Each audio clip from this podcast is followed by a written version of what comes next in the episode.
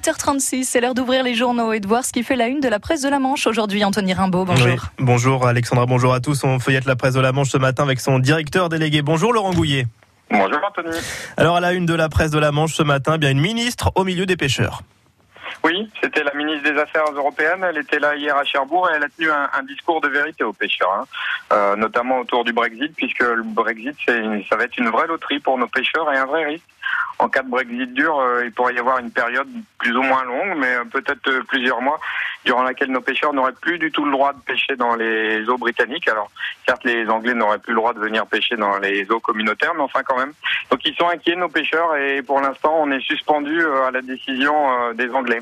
À lire aussi euh, dans la presse de la Manche ce matin, euh, Laurent Saint-Valaou qui est en course pour devenir, attention, tenez-vous bien, village préféré des Français.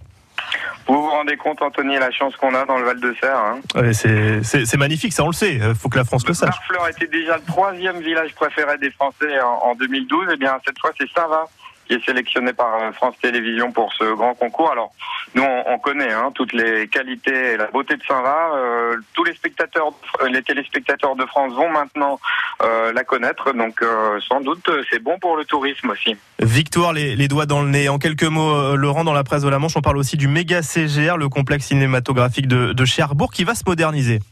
Oui, plusieurs millions de travaux. Hein. Les travaux viennent de commencer. Et notamment, attention, la salle 7 euh, va vous faire redécouvrir le cinéma. En tout cas, c'est comme ça qu'on nous, qu'on nous le présente. Ce sera une salle ICE. Alors, une salle ICE, ça veut dire qu'il y aura des des écrans sur les côtés notamment de la salle, euh, qui aura 52 sources différentes pour le son, qui aura une image d'une qualité comme on n'en a jamais eu, et il y aura même un peu plus de place entre les rangées, on pourra étendre nos jambes.